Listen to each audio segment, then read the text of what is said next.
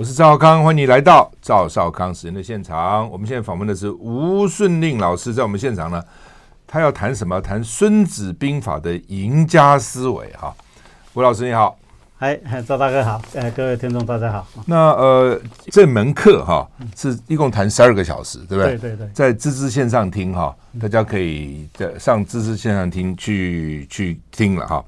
那孜孜就是孜孜不倦，孜孜酷酷那个孜孜了哈。但是因为《孙子兵法》大家都很有兴趣嘛哈，而且坊间跟《孙子兵法》有关的书其实也不少哦。《孙子兵法》在兵法上的运用，在气管上的运用，在做人上的运用，在商业上的运用，在这个很多了哈。所以呢，我想我们也特别在这个张浩康时间也特别请吴老师来讲讲他的重点哈。那《孙子兵法》的赢家思维为什么提这个名字？《孙子兵法》有输家思维吗？当然赢啊！这打仗就是要赢啊，输就很惨了。嗯，他把输的相关因素都排除掉了。嗯嗯，这套课程主要是就是把《孙子兵法》十十十三篇呢，十三篇打散掉哈，用十个主题啊，让大家比较方便的去理解啊，这个孙子的那种啊赢家的一个观念啊。嗯，哎，一共变成你的十个重点，第一个目标，赢家的起手式。第二个呢是拨本质，拨开事物的表象，创造惊奇。第三个是条件，宇宙力量可以成就你的人生。第四个是比较，比较是相对的，准备是绝对的。五料敌，你的对手比你还要了解你自己。第六是布局，有形就有破解之道，布局要布到无形，哇，这个很高竿，很高端。七造势，不是我要你做什么，而是你不得不做什么。第八是攻心，你会被骗，是因为你有被骗的特质，好惨。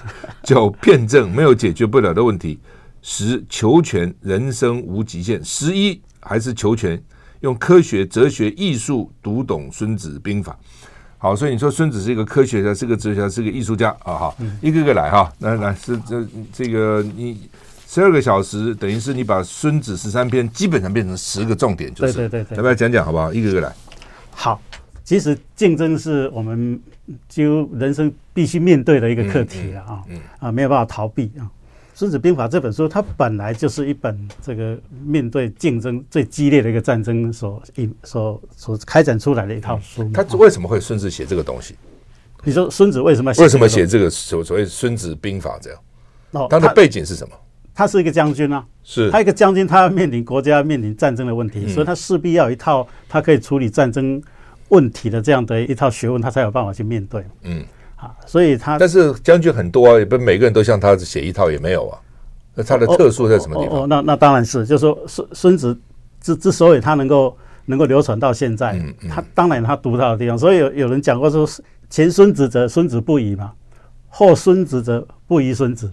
嗯，啊、就是说。其实孙子这套东西，他之所以能够流传到今天，他当然有他很独到的地方。而且有人就就讲过，是说，郑珠这个历代的战争啊，几乎不管胜败的因素都不出孙子兵法。那他为什么这么厉害？他为什么这么厉害？那我想在那么早以前啊，对，其实中国的哲学基本上在先秦时代就已经是非常成熟了。哦，有人讲说中国其实哎是一个非常早熟的民族。嗯，哎。所以，就是说，我常常在想了，就是说，你想科技啊，也许现在比以前厉害了。对，那是一代人踩踩在一代人身上，一直去发展嘛。但谈到哲学啦，对人生的体会啦，哦，这些这些问题，现在人也未必比古人强，对不对？哦，不见得哈。是，而且我觉得，因为现在人太忙了，从小学的东西太多了，所以可能贝多利芬呐，古人也许他对什么有兴趣，他一辈子就是穷穷究那个。哦，对，穷就那个学问哈，对对对，也许还反而比较深入哈。你看古时候那个工匠做那些东西，现在艺术家看了都觉得说啊，怎么可能一能做出这么好的东西来？在那个时候又没有那么好的设备，雕刻也没有那么好的雕刻的工具，怎么可能弄出那么东西？其实你现在比起来，现今人未必比古人强了哈。来，请请继续。好，那呃，刚刚赵大哥讲说，这个孙子他为什么这么呃，这个这套东西为什么这么这么好？他怎么会有这种本事啊？嗯。其实他怎么会有这种本事？当然因素很多啊，嗯、除了他们家家世背景之外，他自己本身的天分、自己的企图心之外，啊，当然，当然就是说，我们从他的书当中，我们来看出他到底他为什么这么厉害？厉害的点跟人家不一样的地方到底在哪里啊？在哪里？我我想就是说一样一样跟大家简单介绍一下啊。嗯，这不不讲不只是中国人、日本人。西方人很崇很崇拜他，对，很多美国的将军也常常引用孙子说什么，孙子说什么。我觉得这个时代其实像国国际形形势现在这么紧张啊，大家朝向一个对抗，又有点像战争这个地方在推进，嗯、像海峡两岸这样的一个一一一一个这样的紧张状态。我觉得其实每个有决策能力呃的的领导人，其实都应该看看《孙子兵法》。嗯，其实他指导了一个战争这件事情，我们要怎么看待它？嗯啊。好，就是对战怎么看待，还有怎么去面对处理的方式，他其实都讲得很清楚哦、嗯。我觉得看大概多少都有看啊，只是看了多少融会贯通多少，又记住多少，又能实践多少，那是另外一回事了哈。孙子怎么看战争？好，第一个就是说，我们讲说战争这件事情，嗯，发生以后嘛，你就是要面对嘛，嗯，所以你第一个要了解说，你为什么要作作战？嗯，好，你战争的目标是什么？好，那孙子很清楚，战争就是安国全军嘛。你第一个国家要生存，那个百姓不能够生命不能够损失嘛。嗯，好，这是基本的一个你要达到的目标嘛。嗯，对不对？好，所以说你今天处理这件事情，你做什么的，用什么方法，其实你都不应该违背这个原则，就是安国全军。好，那为了安国全军这个目标，那你要用什么的心态？你要你要什么的格局？还是你要什么观念去达到这个目标？嗯，啊。就平常我们的想法都会觉得说啊，只要打赢对方，嗯，哦，我我只要能够战胜，我就我就可以，嗯，可以达到这个目标嘛。但孙子第一个他就这一点跟大家不一样，嗯，他说百战百胜非善之善者也，不战而屈人之兵，善之善者也。啊，这一点就跟很多人不一样。嗯，好，那不战而屈人之兵为什么是最好？嗯，为什么是最好？对对，因为它可以避免掉很多你想象不到的那种后遗症嘛。就是说，这个地方就就我们讲说，孙以孙子来讲，他他就用辩证的思维去思考。嗯，就是说，你今天用战，你去处理战争啊，但是战争发生什么什么什么后遗症？第一个，是眼看目前需要这么多的人力物力，还这么多相关的东西，其实就是一个伤害。嗯，第二是说，你有没有看到未来性？他从动态的思维去看，啊，去看看就是说，你今天种下的因，以后会造成什么果？啊，这个你要也也要去去思考，这叫掩害。嗯。第三个就是他害，就是说，其实这个不管是人还是这整个国家，其实这是一个关系网，整个地球就是一个关系网。你今天在处理这件事情的时候，它其实旁边是跟你都有连带关系。嗯，啊，你今天你可能跟他打得很高兴，但是旁边的人他可能啊准准备渔翁得利啊啊，所以这个东西你要从这三个角度去看战争这件事情。这件事情就是害。嗯，所以他讲说，你要了解战争这件事情，你要先了解战争可能带来的害处是什么。未尽之用兵之害，则不能尽之用兵之利。先知道害处是什么了。对，先把害处先点出来。嗯、所以我觉得这孙子这一点是很很重要，就是说我们在看事情，常常只看到我想要得到的。嗯。但是如果你没有把那个害处先把它通通把它呃呃挖出来，你其实很难判断你做这件事情是这么是对你有利。就是他不只是对战争了，对其他也是一样，对投资什么也是一样。哦，我我做做这个生意，哦，赚大钱。如果没失败会怎样？会不会倾家荡产？会不会搞得家破人亡？哦，你先想这个嘛，然后再去考，再考虑一下，我能够呃损失会有损失多少损害，获得会有多少利益来两相权衡，其实也就是这个嘛。对，是不是？这是就是我们常常讲知进不知退嘛，知得不知上嘛。对，好，就是我们这种习惯性思维，就是比较不会看到说是它的害处是什么。嗯，所以孙子特别强调说，害可能比利更更重要。嗯，你先要思考到害。嗯，好。啊，当你思考到害的时候，如而且你又能够从现在、未来跟整体去思维的话，你就会比较清楚，就是说这件事情带来的害处有多大。嗯，那你就会才知道说，哦，其实不战才是最好的方式。嗯，好，好，那当然就是说，当你知道呃这个战争可能带来害处，你选择就是不战作为你的一个主主要的一个呃呃的目标的话，那你就有要心里就要有一个准备，就是说，好，那我战争就有三个呃整个三策，对不对？上兵伐谋，嗯，其次伐交，嗯，哈，其其其其其是伐兵，再来就旗下攻城，啊，攻城底下他还讲一句话叫“工程为不得已”，嗯，攻城是非常不得已，你才需要到工程嘛，攻人家的城了，对，这其实就肉搏战，就巷战了嘛，这已经是打打成一片了啊，所以上兵伐谋基本上就是告诉你，就是说，即使面对战争，你第一个要用你的智慧聪明去处理掉这件事情了，啊，没有办法的时候才透过外交的手段，啊。啊，这些都没有办法，最后才进入到战争阶段。啊，所以所以孙子他对战争的一个态度，基本上是是这样的一个态度。嗯所以他又又提出了一呃呃，在在火攻篇里面，他要提出三句话，就是说好，所以既然有这样的思维的话，就第一个非利不动。嗯你对安国全军国家大利没有利的话，你千万不要动。嗯好，非为不战。嗯你没有到危险的时候，你不战。这是第三个叫非德不用。嗯就是你真的要战。你确定你可以赢吗？嗯，你不能赢的话，千万不要不要用，就不要有万全的把握会赢。对，一一孙子讲的话，你我我刚刚讲说，为什么他他都只讲赢？他其实每一句话都是必胜必胜。嗯嗯，就说你我如果要打的话，我一定先胜而后求战。嗯，好，就是我们讲胜兵先胜而后求战，败兵是先战而后求胜。我打看一看再决定会不会赢，不是。嗯，好，所以他提出这三个指导原则：非利不动，非为不战啊。非得不用，是好，这个是从目标这个角度去探索到他如何去用辩证的方式去思考到啊这个战争的害处，然后得出一个不战求全的这样的一个战争啊目标。这也是很多其实真的军人哈、哦，都很怕战争。哦，我们觉得军人应该很爱战争，不是文人爱战争，军人其实不想战争。哦，真的，就你看现在台湾也是这样，那个你问军人，他都说哦。打起来很凶险，哦、哇！那个不知道死伤多少人。文人没干，没干好，我们打到最后，扫把拿出来都没关系。自己没有上战场，不知道。哦，真的是这样，因为军人比较知道那个打起来的那个那个凶险嘛。当然也有人说啊，军人怕输了，他只要一打就就赢输就看出来，这也是哦。当然谁不怕输呢？因为输呢就是生灵涂炭呐，对，死伤遍野哈。对对对。其实那个时候美国那个甘乃迪总统的时候，那个猪玀湾事件也是啊。嗯。军人都说不不不能不能轻易。他旁边那些文人幕僚说打跟俄罗斯打没关系啊，等等等等哈，所以后来还还是没打了哈，但打起来也是很惨了。那就是说军人，我觉得文人这要很小心，因为你自己不懂，或者你懂个皮毛，然后你每天就鼓吹战争，好，最后呢全民来承受这个苦果。我们休息了再回来。I like 103, I like radio。我是赵少康，欢迎回到赵少康时间的现场。我们现在访问是吴顺利老师谈。《孙子兵法》的赢家思维啊，这整套十二个小时啊，吴老师是给我们讲重点啊。那讲十二个小时，在知识线上听上面都有哈，你也可以打电话零二二三六二二一六零二二三六二二二一六去知识线上听了解怎么回事啊。好，那我们刚刚讲的前面说一定要赢，对不对？这个不不赢不打啊，事实上也是这样的，你打输了就很惨了。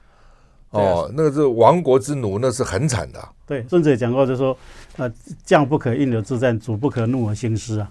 因为死可以复生，嗯，但是死死不能复生，嗯、就是说你，你你怒可以复悦，可以可以可以重新恢复高兴，但是死不能复生，亡国不能复存。我今天生气，但明天可以高兴了。嗯对，对不对？可以可以改变我的心情了，但是死就不能复生了，国家亡了就完了，就就没了。对，做阶下之囚嘛，不是这样吗？对对对，所以所以这个是一翻两瞪眼的事情，是不可逆的事情。嗯嗯啊，你面对这个不可逆的事情，你其实应该就是要想得非常清楚，而且要万全的准备，否则你就是不能随便轻易发动这场战争。嗯，好，那接下来我接下来我我想谈一下从战争的本质来看，就是说，其实我们对战争这个本质，其实。了解的可能没有那么那么透彻，就是说我们为什么今天大家为什么动不动就发动战争？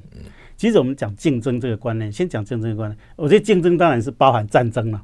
好，那竞争这个观念，我觉得可以从中国的那个《易经》的那个太极思维来思考。嗯，就是说其实《易经》讲说一阴一阳之谓道。嗯，好，那你你看那个太极，太极它就是阴跟阳所组成的一个圆嘛。嗯其实整个宇宙的一个运行的一个规律。基本上就是阴跟阳两个东西东西在做一个啊对抗对立的状态，嗯然后从对立，但是啊，但是它对立的本身，它又又需要需要去互补，然后去发展，所以它基本上其实这个宇宙的规律，它其实一定有对立，阴阳嘛，阴一阳嘛，所以一定有对立。但对立本身不是说要消灭对方，因为从太极图你看的是它两个两个小点嘛，对不对？那个小点其实在告诉你是说，如果你阳全部。盖过了阴，其实阴还是没有被消灭，还有一点，它还是有一点，哎，一样。你阴盖过了阳，也还还是有一点。所以这已经告诉我们，就是说，这个宇宙本来就是两个对立的元素存在的，它只能取得一个平衡。你不能用消灭的方式去思考这个问题。所以战争基本上它是竞争的一个一个变形。我觉得说，其实人类是可以不用战争的，但是人类一定有竞争。好，那今天我们发展到战争这样的一个状态，基本上是人类的一个错误的一个思维。啊，所以说我们要先了解，就是说战争的本质，还是说竞争的本质是什么东西的话，我们才有办法客观的来看待我们今天所面临的这样的一个大家往战争这样推的这样的一个思维。不过讲是这样讲哦，嗯、我还记得好像是孙中山讲过嘛，啊，孙孙中山先生讲过，人类的历史就是一部战争史，从古到现在其实是不断的战争，不断的战争哈。嗯，毛泽东也讲了，枪杆子里面出政权嘛，好，最后还是要打，真的真的不行，最后见真章。还是打一仗，尤其你你看春秋战国时候是打过来打过去，打过来打过去，那时候也很惨的啊。什么赵国一坑就是四十人，四十万，被坑哎，我很难想象那时候一共才多少人 呐，对不对？当然四十万我不知道真的假的了啊，这是形容词，至少很多人嘛，通通死了都埋起来哈，等等啊，都很残酷的。那人类也知道战争是残酷的。啊，但是还是一不断的打，包括你看最近俄罗斯打这个乌克兰也是很惨呐、啊。这这个我我是我是这样看哈、嗯，就说就说战争它是不是必然的发生？嗯、所以易经那个乾坤尊猛须 songs，是前五个卦就这样子啊，就说人类乾坤乾坤定位之后啊，开始万物发展的时候就需要启蒙嘛，需要有需求嘛，有需求就会有争端，所以有讼就是打官司嘛。嗯、到到没有办法解决的话，就失就就就发动战争。嗯，好。就人类的战争史也是这样这样一直推进出来，但是人类是不是一定要发生战争？我我觉得这个这当然是跟人性有关系。我们我们常常讲这个中国有十六字心禅，人心为微，道心为微，为精为一，引之竭中。就是说人心它本来就是往下拉的力量就非常的大，那个道心就是比较微弱，所以人你看古代不管是。那儒释道各家都是在讲修心养性，就是要克己复礼，又是是要想办法啊，让自己的这个人心这一块能够降到最低，才有办法取得平衡啊。嗯。但是这一块就一直就是没有办法处理，人性这一块就一直没有办法处理。所以我说战争到最后会发生，其实还是人心这一块所造成的。但是孙子的观念就是说，他为什么讲求全？其实我觉得他这个求全不战的观念呢、啊，我觉得他反而提醒我们，就说。其实，既然你知道战争不对不好，那你就应该想办法。没有他会什么伐谋，就想办法去朝这个不战的方向去走。哈，这可能也是给我们一个未来的想象了。哈，啊，或许我们现在看到是这样子，但是人类可能可不可能造成不用战争的情况呢？呃，没有人敢讲。嗯，其实谁说不可能？对不对？啊，我我觉得是主要是孙子他其实我觉得比较。特别的地方还比较值得我们，为什么大家一直还是一直在研究它？就这一点对未来的一个期待的这部分呢，比较不一样。就虽然他是这个整个《孙子兵法》教你怎么打仗了，但是还是希望说不要打仗了啊，对，希望不要打仗。休息一下再回来。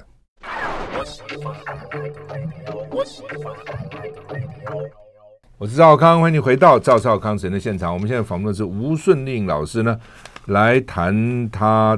要讲的《孙子兵法》的赢家思维，他这个课应该要讲十二个小时哈，在滋滋线上听哈，你可以上网上滋滋线上听。那我们先是讲重点了哈，好，那请吴老师继续来。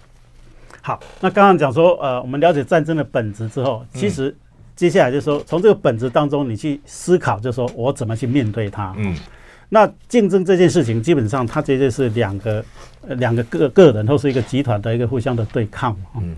所以你要从这个这个角度去思考，就是说战争它必须会有一些什么的状况会出现，它跟其他的领域不太一样，它就是有一个人在跟你对抗，有一个有一个有一个团体在跟你对抗。所以第一个你要考量了，就是说这个战争这件事情，它要怎么样去能够把这件战争事情处理掉。第一个你要想到说你有多少实力，嗯，所以第一个考量的就是你的实力，嗯，好，那实力实力来源从哪里来？啊，孙子就讲说道天地将法，嗯，他说你要从道天地将法去处理，啊，就是天时地利人和，嗯，啊，就是我们平常思考问题就比较会啊，从个人的角度去去去很努力的去去去追求，但其实我们的资源其实是很多的，我我我常常讲说，啊，像愚公移山，愚公碰到问题，他自己靠自己的力量去处理，但是玉皇大帝就会想要办法，就找两个山神把他移走，他就懂得借力，嗯，对不对？好，那玉皇大帝他。他懂得借力，但是当孙悟空大闹天庭的时候，哎，他处理不了，要找如来佛。好，当然他懂得找如来佛也是借力。那如来佛怎么处理这件事情啊？他用五行，五行的观念就五行山嘛。其实五根手指头其实象征了天地之间的五行的观念。五行的观念就是什么？就是一物克一物。金木水火土，一物克一物。对，一物克一物。所以为什么讲说没有打不赢的战争，就是因为一物克一物。嗯。所以一定有，你知道哪一件这件事是什么东西，你就知道怎么克它，找到克它的方法。所以释迦牟尼佛其实就是用这个方法压住了这个。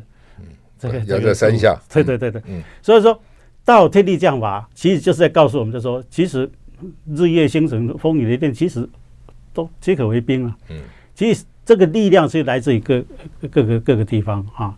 所以道天地降法，你第一个人和人和最重要哦。你人和没有的话，其他几个都不用讲，不用讲啊。天时地利在不站不在你这一边，你将军具不具备武德？哦，啊，这法就是说。你的人力跟跟钱哈、啊，跟粮草够不够哈？大概就这五样啊。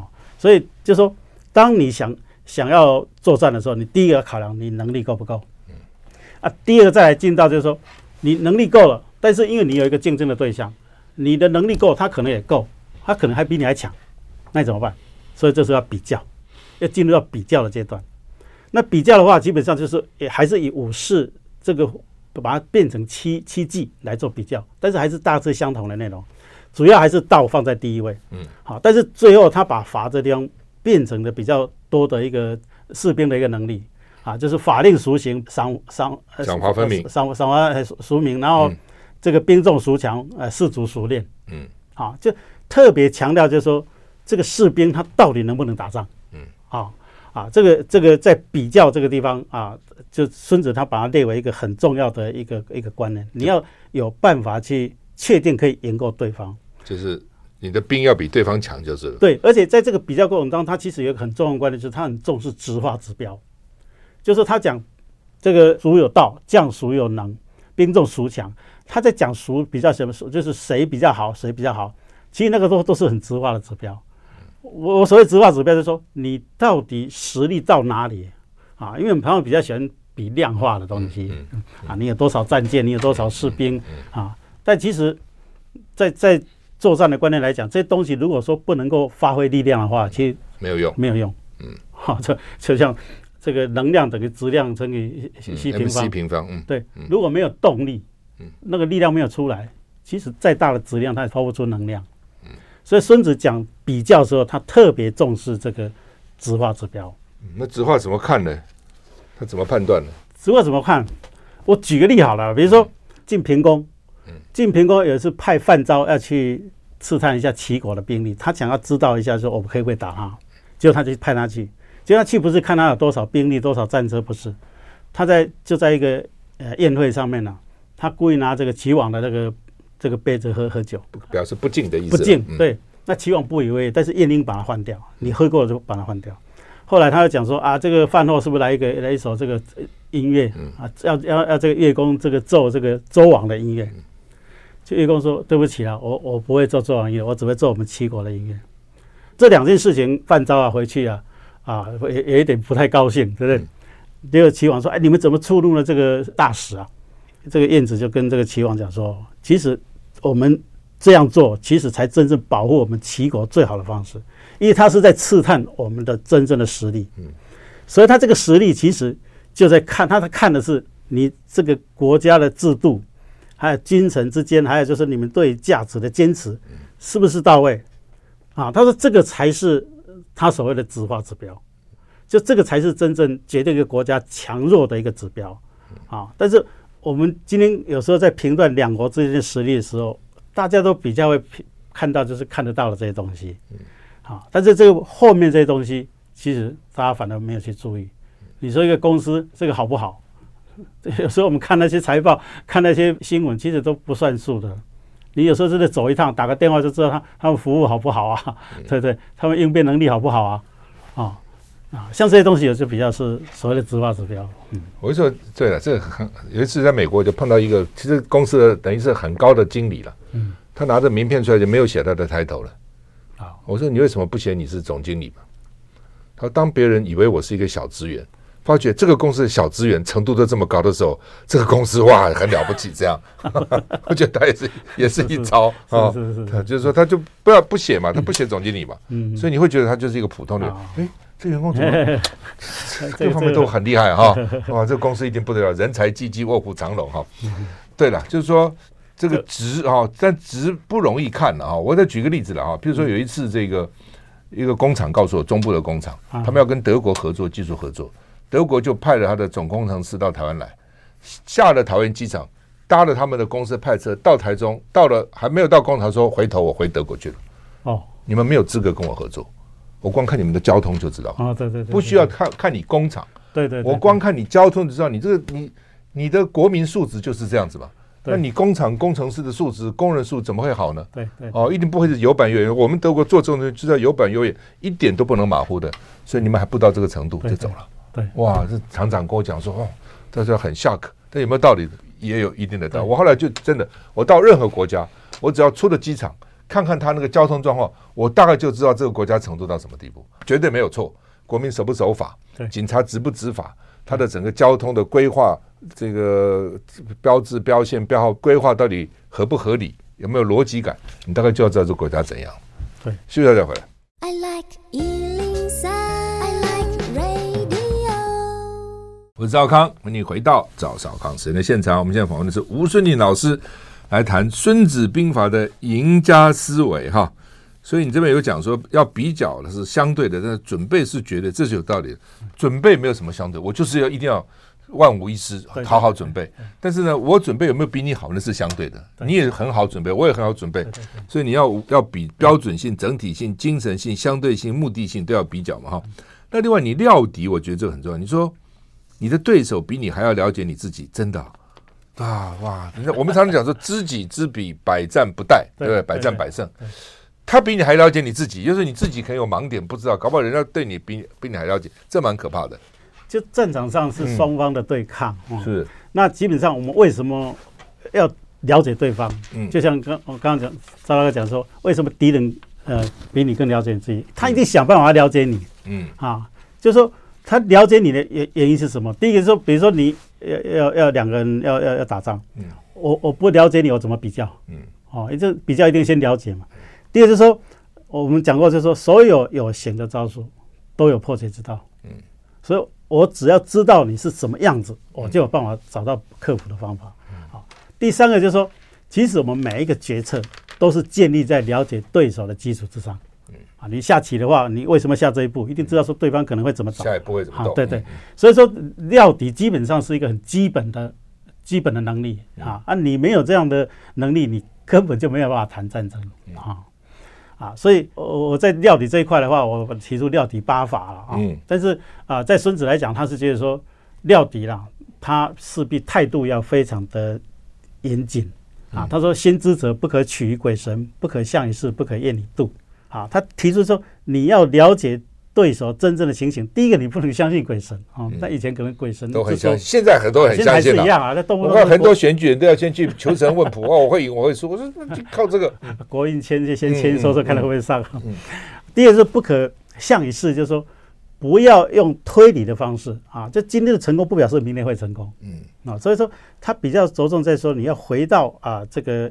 原点这个地方来，我们今天思考的问题都建立在别人的理解的基础之上去思考。嗯，啊，但是就像那个马斯克，他不讲说回到第一性原理嘛。嗯，啊，那什么东西都回到源头地方，这个东西原来它到底是怎么样啊？从那个地方去思考，可能就可以比较容易找到答案。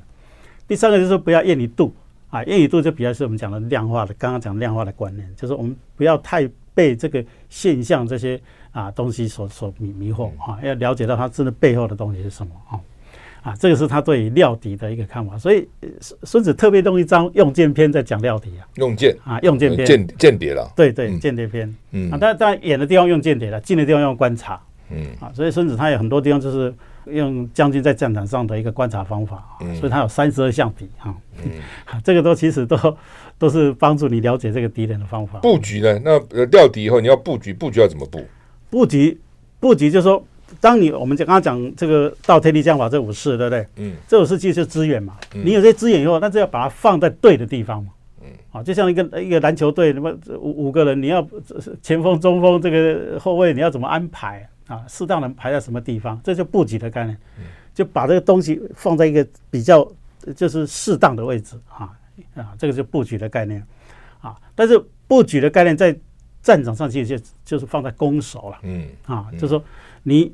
攻的时候怎么攻，守的时候怎么守啊？那孙子的观念就先为不可胜，以待敌之可胜嘛。嗯，就是说你一定要先确定你可以赢，你才打啊。如果对方还不到你可以赢的一个时间点，你要有机会等待。嗯，好，那攻呢，就是攻要如动于九天之上，守要像守到藏于九地之下。嗯，那这个观念什么意思呢？就是说，今天我如果能有能力攻，嗯，那我就是一次就。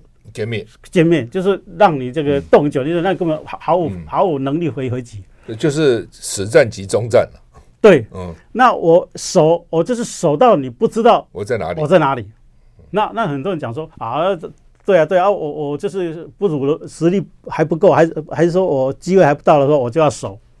但是问题就是说，你当你要守的时候，你要想说对方想法跟你一样，嗯，你要守，他是不是要攻？嗯，对对，你要攻，他是不是要守？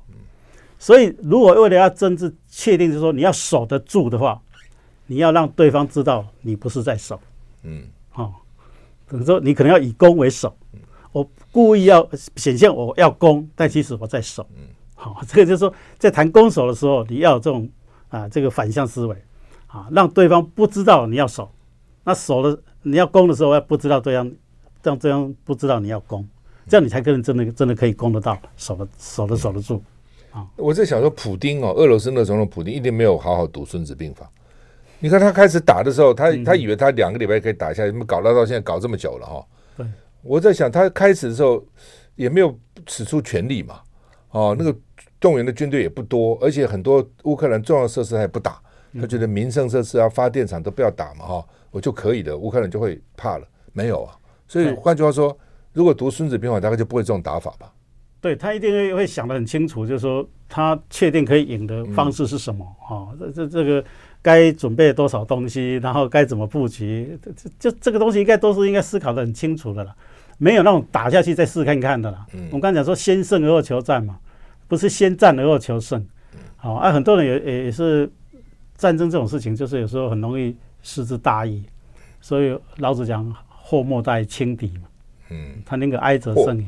祸莫大于轻敌，祸莫大于轻敌，轻敌是最大的，会带来最大的灾祸。最大的灾祸就是轻敌，啊，那可能觉得这很容易，嗯，啊，但是你要把它想说，对方也不是省油的灯，啊，所以一定要有那种就是想着说，你有一个跟你想法可能比你更更厉害的人在跟你跟你跟你对打了，嗯，不要轻敌了，不要轻不，要想他很厉害。不，如果都这样想，也不用打了嘛，他还比我更厉害，那我还跟他打什么？算了算了，不要打。如果你发现实力不如人家，真的是不要打，不要打了。哎，打了或者输，你你干嘛打？这样，那台湾现在不是输也要打吗？台湾也不能这样讲，台湾其实不一定会输。嗯，你讲为什么？嗯，台湾的有有有台湾自己的实力啊，嗯，对不对？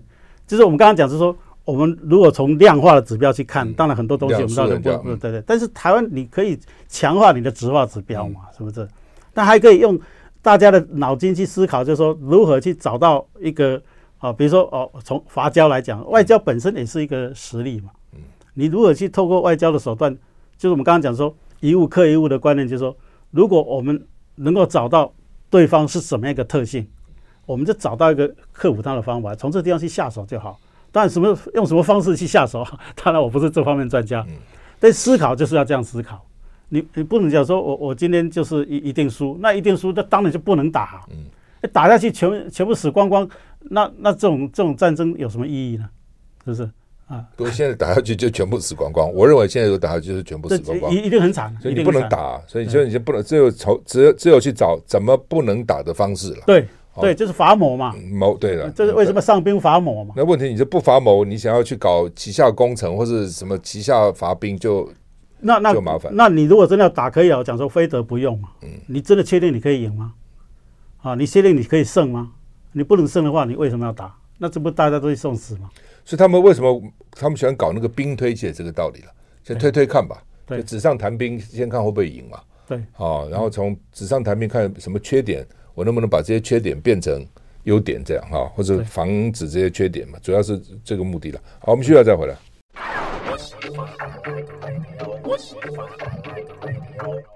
我是赵少康，欢迎回到赵少康时间的现场。我们现在访问的是吴顺宁老师来谈《孙子兵法》的赢家思维哈。那他现在只是因为我们只有一个钟头嘛，他这个课是十二个钟头了哈，所以你想要知道细节的话呢，你可以打电话零二二三六二二二一六零二二三六二二二一六，或直接上网滋滋线上听去了解详细的状况哈。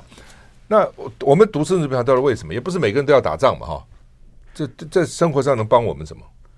其实我我刚刚讲说，竞争的范畴是大于战争啊。是是，战争其实是人类竞争过程当中走向一个极端的一个例子啊。其实它不是一个正常的一个状态，然后我们我们其实可以不用走到战争的状态。虽然人类一直从以前到现在都是一直在战争啊，但其实人类应该是有可能不要这样战争。那竞争的，我我讲说，透过孙子的这个战争的一个思维，基本上他把竞争需要具备的一些条件，他反而把它讲得非常的清楚。嗯好，他所以就是说，透过孙子的这个赢家的这个思维，其实可以给我们这个。从事竞争的人，他其实是反而是个很好的。竞争是随时都在竞争了，对对对，是另外一回事情了哈。好吧，那你的第七讲讲造势哈，不是我要你做什么，而是你不得不做什么。不是我要你做，而是你非要做不可，是这个意思。什么时候？对，就是我我觉得我们在做事情，常常会想说，我期望你做什么，我要你做什么。嗯。你去求人家，人家不见得会会会甩你，对不对？其实真正真正懂造势的人，真正懂做事，他一定是让对方你第一个你不得不做，第二个你自己想做。嗯好，我们举个例子好了，比如说孙膑，呃呃，庞涓打孙打打齐国，就是魏国打，他是打赵国了，打赵国啊，这个齐国要去救赵国嘛，他不围魏救赵吗？结果他去打他的这个首首都，叫魏国首都，他不得不回来救。这时候让他不得不救的方式就是攻其必救。我攻其必救，你就非得不不得不不处理。好，这就是说你不得不做。还有一种说我自己想做。嗯，好，我今天叫你做这件事情，不是我求你来做，是你自己想做。好，也一样。我举孙膑跟庞涓的例子。他那时候是魏国去打韩国，也是一样向齐国求救。好，最后呢，这个孙膑用了一个方法叫减灶法。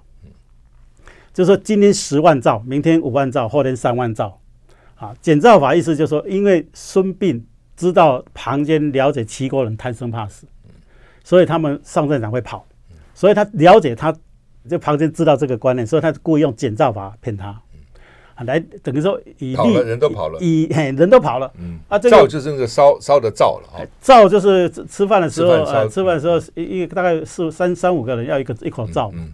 所以他就用这个这个方式来让庞坚觉得说齐国齐国士兵都跑掉了，嗯，这个庞坚就很得意啊，嘿，你看我的判断多准确，你看，所以现在是个最好的机会，攻。攻攻击最好的机会，他对他来讲最有利，嗯，所以他就攻，就这样被在马马陵道就就被死死掉了嘛，所以像这就是说，是旁人自己想要打，嗯，我只是创造这个情境，让他自己想要打，我没有求你来打啊，所以就是说。造势基本上就是，如果把有形的这些资源能够把它发挥到最大的力量嘛，造势这个观念。所以孙子特别强强调就是说，求之以事，不责以人。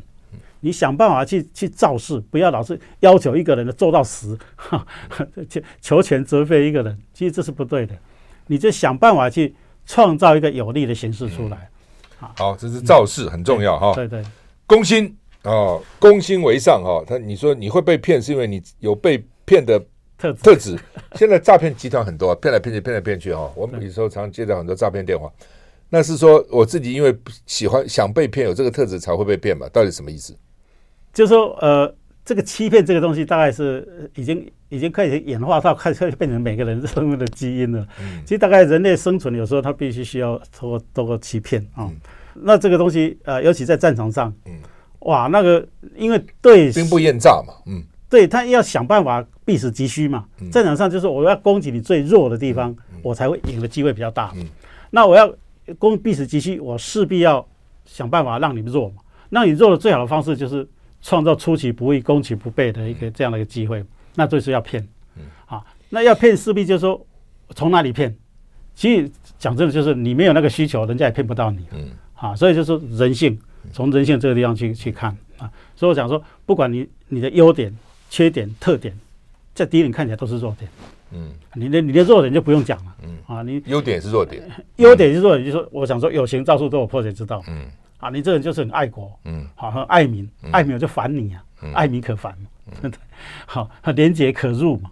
啊，是不是说我我这个这些优点我我我就可以战无不胜？没有，在战场上你任何一个点都是在敌人来看起来都才有办法对付你。嗯嗯啊，那讲攻心基本上就是在战场上，就是一个很重要的观念，就是他就要让你实力减弱，因为对抗的方式就是说谁谁实力强谁赢嘛。那我当然想办法让透过布局造势让我自己强，然后让用攻心的方式让对方变弱。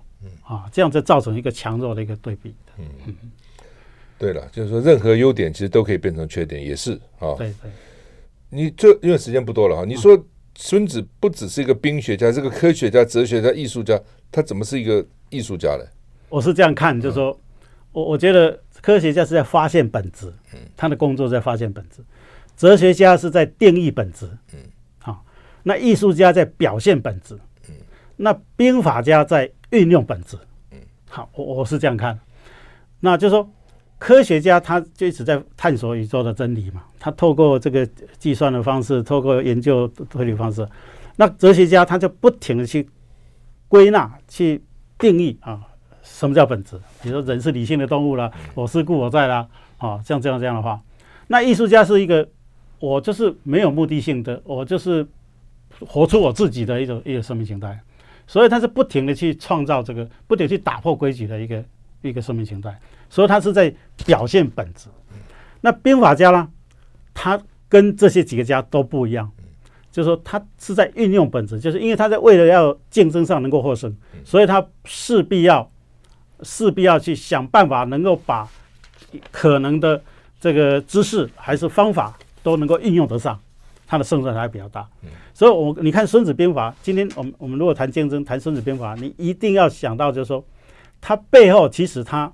具备有各种，就是各家的那种思维习惯，还有包括他人家研究的成果，他都会拿来用。嗯，对，好，那么因为时间关系哈，我们只能讲到这里。你有兴趣，请你上知知线上听的网站啊，或是打电话零二二三六二二一六哈。那听了吴春玲老师这样，你就知道说，我常常这是我最担心的，嗯、就是说，照理讲哦，军事家哦，我们读军校。我们做教官、将官都应该是全国最优秀的人、最厉害的人、最聪明人、最有智慧的人哦，因为到时候打仗其实就比这个。好，谢谢吴老师，谢谢谢谢谢谢谢谢。